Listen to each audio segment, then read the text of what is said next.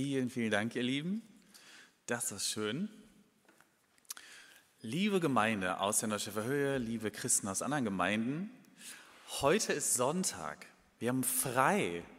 Ist das nicht schön? Ist das nicht großartig? Ich nicht. Ich bin eine Ausnahme mit ein paar anderen. Einige, die jetzt im Krankenhaus sind und so weiter, die haben natürlich auch nicht frei. Aber ihr habt alle frei. Ich wusste schon vorher, man kann damit heutzutage keine großartigen Begeisterungsstürme mehr erwarten. Wenn ich sowas sage, hey, wir haben doch frei, oder? Ich wusste, es rasten jetzt nicht alle aus, nur weil ich das sage. Ähm, einige denken sich, ja und? Ich hatte gestern auch schon frei. Ich habe immer mindestens zwei Tage frei. Eigentlich habe ich schon seit Freitag 12 Uhr frei. Schüler denken sich, ich habe seit zwei Wochen frei. Was ist jetzt das Besondere daran? Es gibt Leute, die haben ein Sabbatical, die sagen, ich habe seit drei Monaten frei. Wo ist das Problem? Viele von uns haben ähm, sechs Wochen im Jahr Urlaub plus Feiertage und so weiter und so weiter. Wenn ich jetzt sage, es ist Sonntag, es ist frei, wir müssen nicht arbeiten, ist es kein Riesending. Es ist ziemlich normal geworden für uns. Ist doch selbstverständlich, oder? Es gibt ganz, ganz großartige Dinge, die das Judentum und die auch das Christentum an Veränderungen, an gesellschaftlichen Veränderungen gebracht haben, die für uns ziemlich selbstverständlich sind. Die sind eigentlich äh, äh, zum Tanzen, zum Jubeln, aber für uns sind sie normal geworden. Da sind auch andere Sachen dabei, außer der Sonntagsruhe. Zum Beispiel äh, der Gedanke der Diakonie, der Nächstenliebe, dass wir miteinander solidarisch sind in der Gemeinde, aber auch über die Gemeindegrenzen hinaus, dass wir uns ehrenamtlich engagieren, dass wir füreinander da sind. Dieser Gedanke ist den allermeisten von uns in Fleisch und Blut übergegangen, dass wir zu bestimmten Anlässen natürlich spenden und von unserem Geld teilen, aber das ist eigentlich gar nicht selbstverständlich. Das ist auch nicht in allen Kulturen selbstverständlich. Und so gibt es Dinge, die irgendwie leider selbstverständlich für uns geworden sind wie zum Beispiel der Sonntag, obwohl sie mal was ganz, ganz Besonderes waren. Ich finde gleichzeitig auch, dass es kein Wunder ist. Natürlich werden solche Sachen selbstverständlich. Wenn man das jede Woche erlebt, ist es irgendwann normal und es geht uns in Fleisch und Blut über. Und es wäre wahrscheinlich auch komisch, wenn wir jeden Sonntag morgens aufstehen würden oder samstags äh, und erstmal ausrasten, weil frei ist. Natürlich gewöhnen wir uns als Menschen an solche Sachen. Es ist, ähm, wenn ihr euch vorstellt, da ist jemand 18 und kriegt sein erstes Auto völlig überraschend geschenkt. Die ersten drei Tage ist es unglaublich schön. Die ersten drei Wochen ist es wahrscheinlich auch besonders. Spätestens nach drei Monaten ist dieses Auto natürlich normal und es gehört zum Alltag und ist nicht mehr wegzudenken. So ähnlich ähm, ist das mit der Sonntagsruhe. Also einen Tag frei, was ist schon so besonders daran? Alles. Zumindest, wenn man einen hebräischen Sklaven vor einigen tausend Jahren gefragt hätte oder irgendeinen Sklaven in einer, in einer völlig anderen Kultur. Ursprünglich war der Sabbat ein Wunder, ein unfassbares Geschenk. Ich lese mal den Predigtext, der heute vorgegeben ist für diesen äh, Eröffnungssonntag der Allianzgebetswoche. Der steht in 2. Mose 6, Vers 6. Ein Vers. Richte deinem Volk aus. Ich bin der Herr. Ich werde euch aus dem Frondienst für die Ägypter wegholen und aus der Zwangsarbeit befreien, die sie euch auferlegt haben. Mit meinem ausgestreckten Arm werde ich euch retten und eure Unterdrücker hart bestrafen. Der Kontext ist vermutlich vielen bekannt. Das Volk Israel ist seit 400 Jahren ungefähr in Fronarbeit, versklavt. Sie sind in Ägypten und müssen buckeln, Tag für Tag Schwerstarbeit verrichten. Arbeiten, arbeiten, arbeiten, zwischendurch schlafen, sterben. So könnte man es vielleicht zusammenfassen. Ist das Leben eines Sklaven. Selten feste seltenst frei, ähm, ein unglaublich hartes Schicksal und ein schweres Los. Und dann taucht plötzlich ein Gott auf, der das nicht akzeptiert.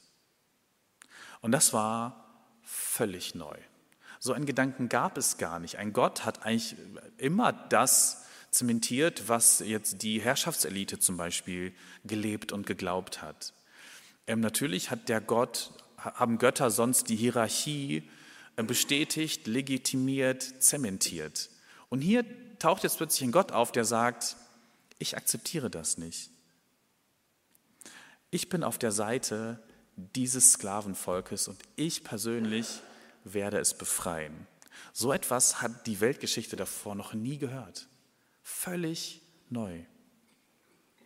Der Sabbat kommt aus dem Exodus, aus dieser Befreiung, aus dieser Erfahrung, dass Gott sie frei macht, ähm, kommt der Sabbat. Ist euch schon mal aufgefallen, dass, dass es in den Vätergeschichten im Alten Testament, also bei Abraham, bei Isaac, bei Jakob, überhaupt gar keinen Sabbat gibt? Die feiern den gar nicht, die, die kennen den gar nicht. Jetzt könnte man sagen, na ja, der ist ja auch erst später gekommen, weil das Volk Israel erst später befreit wurde. Ähm, aber im Grunde gibt es den ja schon in der Schöpfung. Also ganz am Anfang in Kapitel 1 wird uns erzählt, der siebte Tag ist der Tag der Ruhe. Diese Erfahrung kommt aber aus der Befreiung. Deswegen kommt sie in den Vätergeschichten gar nicht vor. Es ist, der Sabbat ist ein Zeichen der Befreiung ähm, der Menschen, des Volkes damals, vielleicht aber auch aller Menschen. Das Ding ist jetzt, auch für die Israeliten wurde diese Freiheit schnell selbstverständlich. Natürlich gewöhnt man sich daran. Was kann man dagegen tun? Was kann man dagegen tun, wenn das Erlebnis dieser Freiheit, das am Anfang so besonders war, so lebendig, ähm, wenn das einschläft, wenn das vergessen wird. Die genialste und wichtigste Methode für die Juden war eben schon immer der Sabbat, das jede Woche zu wiederholen und neu zu feiern. Der Sabbat ist ein bisschen wie dieser Exodus und der Gott, der kommt, um ein Sklavenvolk zu befreien, ähm, völlig genial und kommt ähm, auch historisch gesehen aus dem Nichts. Das ist, das ist fast wie so ein Meteorit, der auf die Erde einschlägt. Ähm, das ahnt man nicht. Das ist völlig genial.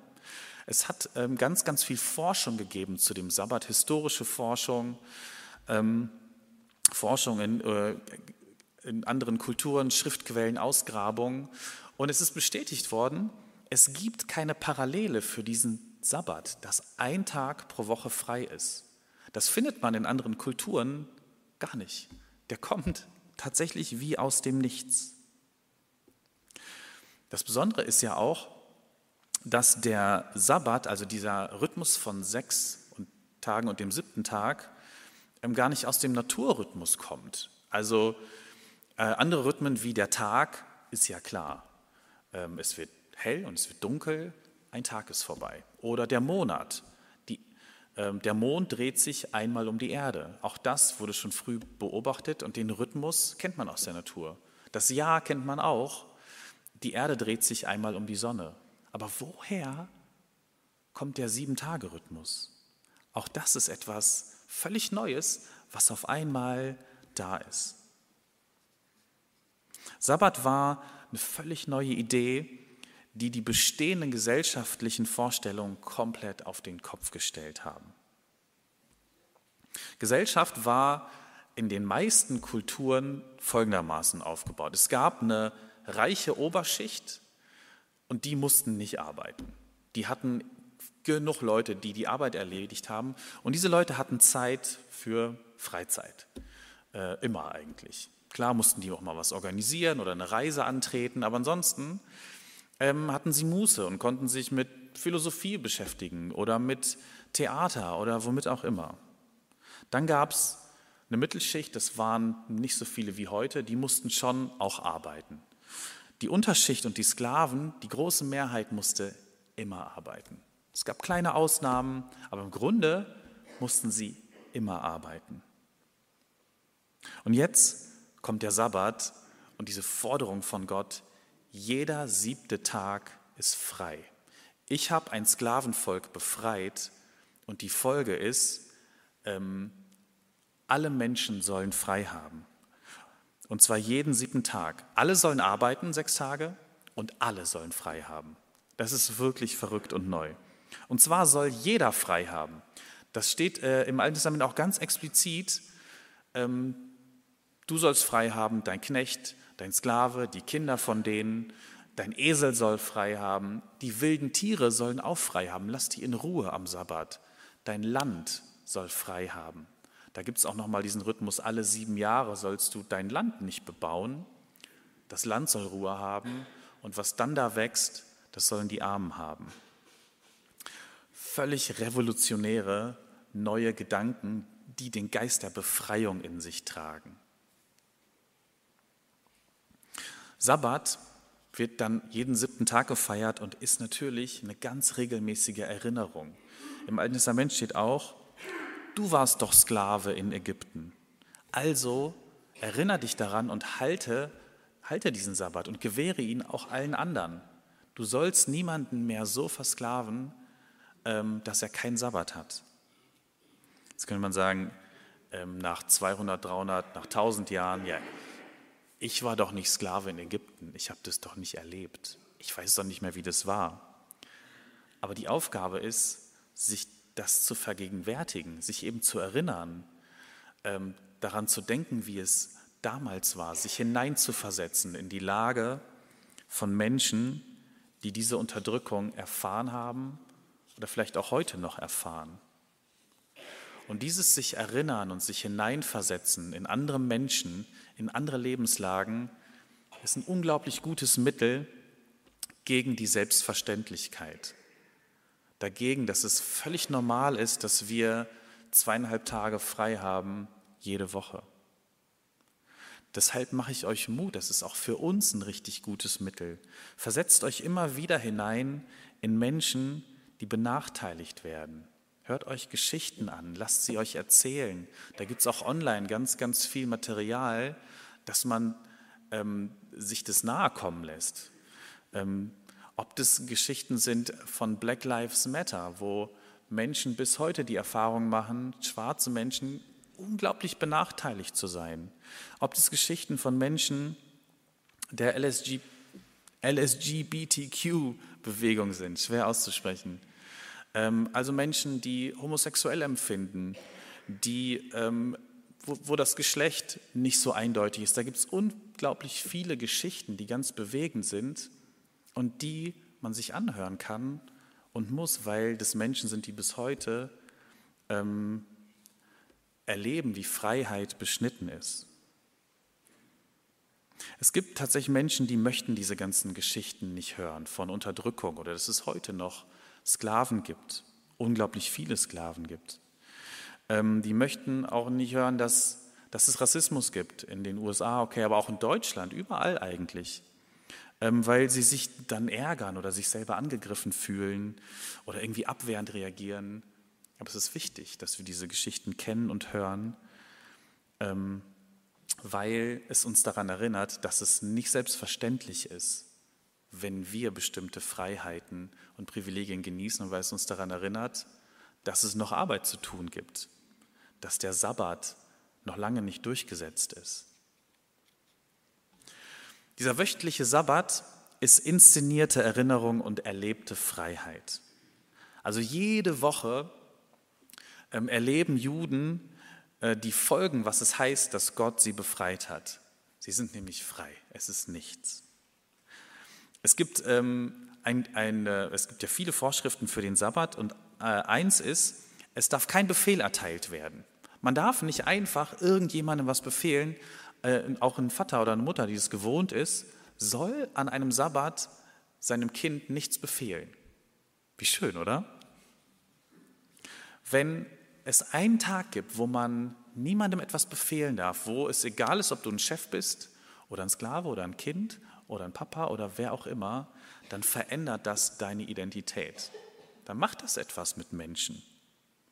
Stell dir vor, du bist jeden Tag Befehlsempfänger. Du kannst nie davon abschalten. Jeden Tag, zu jedem Augenblick kann jemand kommen und dir sagen, was du jetzt tun sollst. Und du hast keine Wahl. Was macht das mit deiner Identität? Wirst du dich dann als frei, als selbstbestimmt, als würdevoll erleben? Vermutlich nicht. Aber wenn es diesen einen Tag gibt und wenn es auch nur ein Tag pro Woche ist, an dem niemand dir sagen darf, was du tun und lassen sollst, dann verändert das deine Identität. Dann gibt es uns Würde. Und dann lässt uns das erleben, wie Gott sich uns gedacht hat, wie frei und selbstbestimmt. Der Sabbat prägt also unsere Identität. Und ich habe jetzt noch ein paar Stichpunkte ähm, aufgeschrieben, ähm, wie der Sabbat unsere Identität prägen und verändern kann. Da gibt es wirklich ein paar ganz, ganz tolle Dinge, die es sich lohnt zu nennen. Das Erste, das habe ich im Grunde schon gesagt, ähm, es ist ein Tag der Freiheit und Unabhängigkeit und prägt so unsere Identität. Ein anderes Stichwort ist, dass äh, es unsere Identität prägt, indem wir aufhören mit allem. Sabbat, ähm, die, die Übersetzung ist im Grunde ganz, ganz schlicht das Wort aufhören. Hör auf mit dem, was du machst. Leg den Stift hin, klappt den Laptop zu, legt das Handy weg, ähm, wo auch immer ihr arbeitet, weg damit. Hört auf. Das ist die ganze Herausforderung. Und man könnte erstmal denken, das klingt ja nett und leicht. Es ist halt nicht so leicht. Es ist so schwierig, mit den Dingen, woraus wir sonst unsere Identität beziehen, einfach wegzulassen und aufzuhören, einfach da zu sitzen, Gemeinschaft zu haben, völlig zweckfrei zu sein. Das ist ganz, ganz wichtig für unsere Identität, weil dann plötzlich ein Raum entsteht, in dem Gott uns sagen kann, wer wir sind. Der Sabbat prägt auch unsere Identität, ähm, weil er uns eine Unterbrechung schenkt, eine Pause, Ruhe. Wir können unsere Identität nur klären, nur spüren, wenn wir zur Ruhe kommen, wenn mal ein paar Stunden nichts passiert. Wer immer weiterläuft, wer immer weiterhetzt, immer das nächste Ding macht, der wird sich irgendwann von sich selbst entfremden. Der wird irgendwann gar nicht mehr so genau spüren und wissen, wer bin ich eigentlich, was macht mich im aller, allertiefsten aus. Der Sabbat gibt auch Identität, weil er uns deutlich macht, dass alles geschenkt ist. Das ist ein Tag, an dem wir ja nichts produzieren, nichts machen können, nichts machen sollen und merken, ich werde trotzdem satt. Ich habe trotzdem alles, was ich habe. Ähm, ich bin beschenkt. Damit äh, beginnt das Leben, dass mir alles gegeben wird, was ich habe und was ich brauche. Und die einzig angemessene Antwort auf sowas ist, Danke zu sagen. An so einem Tag, ähm, wenn man da vielleicht mal vier, fünf Stunden sitzt und mit anderen isst und äh, äh, Löcher in die Luft guckt, ich glaube, irgendwann regt sich in uns Dankbarkeit, dass wir da sind für das, was Gott uns alles schenkt. Sabbat ist die hebräische Art zu sagen, dass alles mit der Gnade beginnt und dass die Gnade über allem steht. Sabbat ist die gelebte Rechtfertigung aus Glauben. Ich bin einfach da und empfange und glaube, dass das von Gott ist. Also was Calvinisten, was Lutheraner und Co theologisch ausdrücken, das wird hier praktiziert und erlebt. Und deshalb ist der Sabbat oder deshalb ist auch der Sonntag nicht egal, sondern es ist gut, wenn er so frei wie möglich bleibt. Und der letzte Punkt, wie der Sabbat unsere Identität prägt. Ähm, der Sabbat macht den Menschen erst ganz zum Mensch.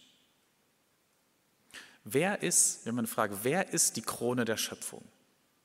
Wenn wir direkt denken, ja, der Mensch, oder? Das ist jüdisch gesehen oder schöpfungstheologisch gesehen gar nicht richtig. Die Krone der Schöpfung ist der Sabbat. Ist der letzte Tag, an dem Gott ruht und an dem der Mensch auch ganz zum Menschen wird, an dem der Mensch merkt, ich bekomme alles geschenkt, an dem der Mensch Zeit hat, um mit Gott Gemeinschaft zu haben und an dem der Mensch aufhört, etwas zu tun. Ein Mensch, der immer nur arbeitet, der nicht aus den Zwängen des Alltags ähm, rauskommt, der ist noch nicht vollständig Mensch. Deshalb gehört dieser Ruhetag unbedingt dazu. Und deshalb ganz zum Schluss dieser Predigt noch ein kleines Plädoyer für die Muße und für die Langeweile und fürs Nichtstun und für die Faulheit. An diesem einen Tag. Also seid wirklich fleißig die ganze Woche. Das ist ganz wichtig. In der Bibel ist Fleiß und Arbeit wichtig. Faulheit ist tatsächlich schlimm, wird äh, vor allem in den Sprüchen gesagt. Ähm, da gibt es ganz, ganz viele Verse dazu. Faulheit ist schlimm. Was aber noch schlimmer ist, sind Menschen, die nicht aufhören können. Und da ist die Bibel auch ganz, ganz deutlich. Aufhören zu können ist unfassbar wichtig. Deshalb legt heute das Handy weg oder nehmt euch was vor für einen Monat oder für äh, das ganze Jahr. Nehmt euch nichts Produktives vor. Habt Gemeinschaft, ladet Leute ein und sitzt einfach mal ganz lange am Tisch. Sitzt so lange am Tisch, bis niemand mehr was zu erzählen hat. Es muss diesen einen Tag geben, wo es Muße gibt, wo wir auch noch nicht dran denken, was morgen ist und dass ich morgen wieder früh auf muss oder so. Muße, nichts tun, sind auch der Anfang von allem Schönen, von Kreativität, von Kunst. Die würde nicht entstehen, wenn Menschen nicht mal Zeit hätten. Muße ist der Anfang von Lachen, von Gelassenheit und von Genuss. Also ihr Lieben, heute ist Sonntag. Es ist frei. Das ist doch was, oder? Amen.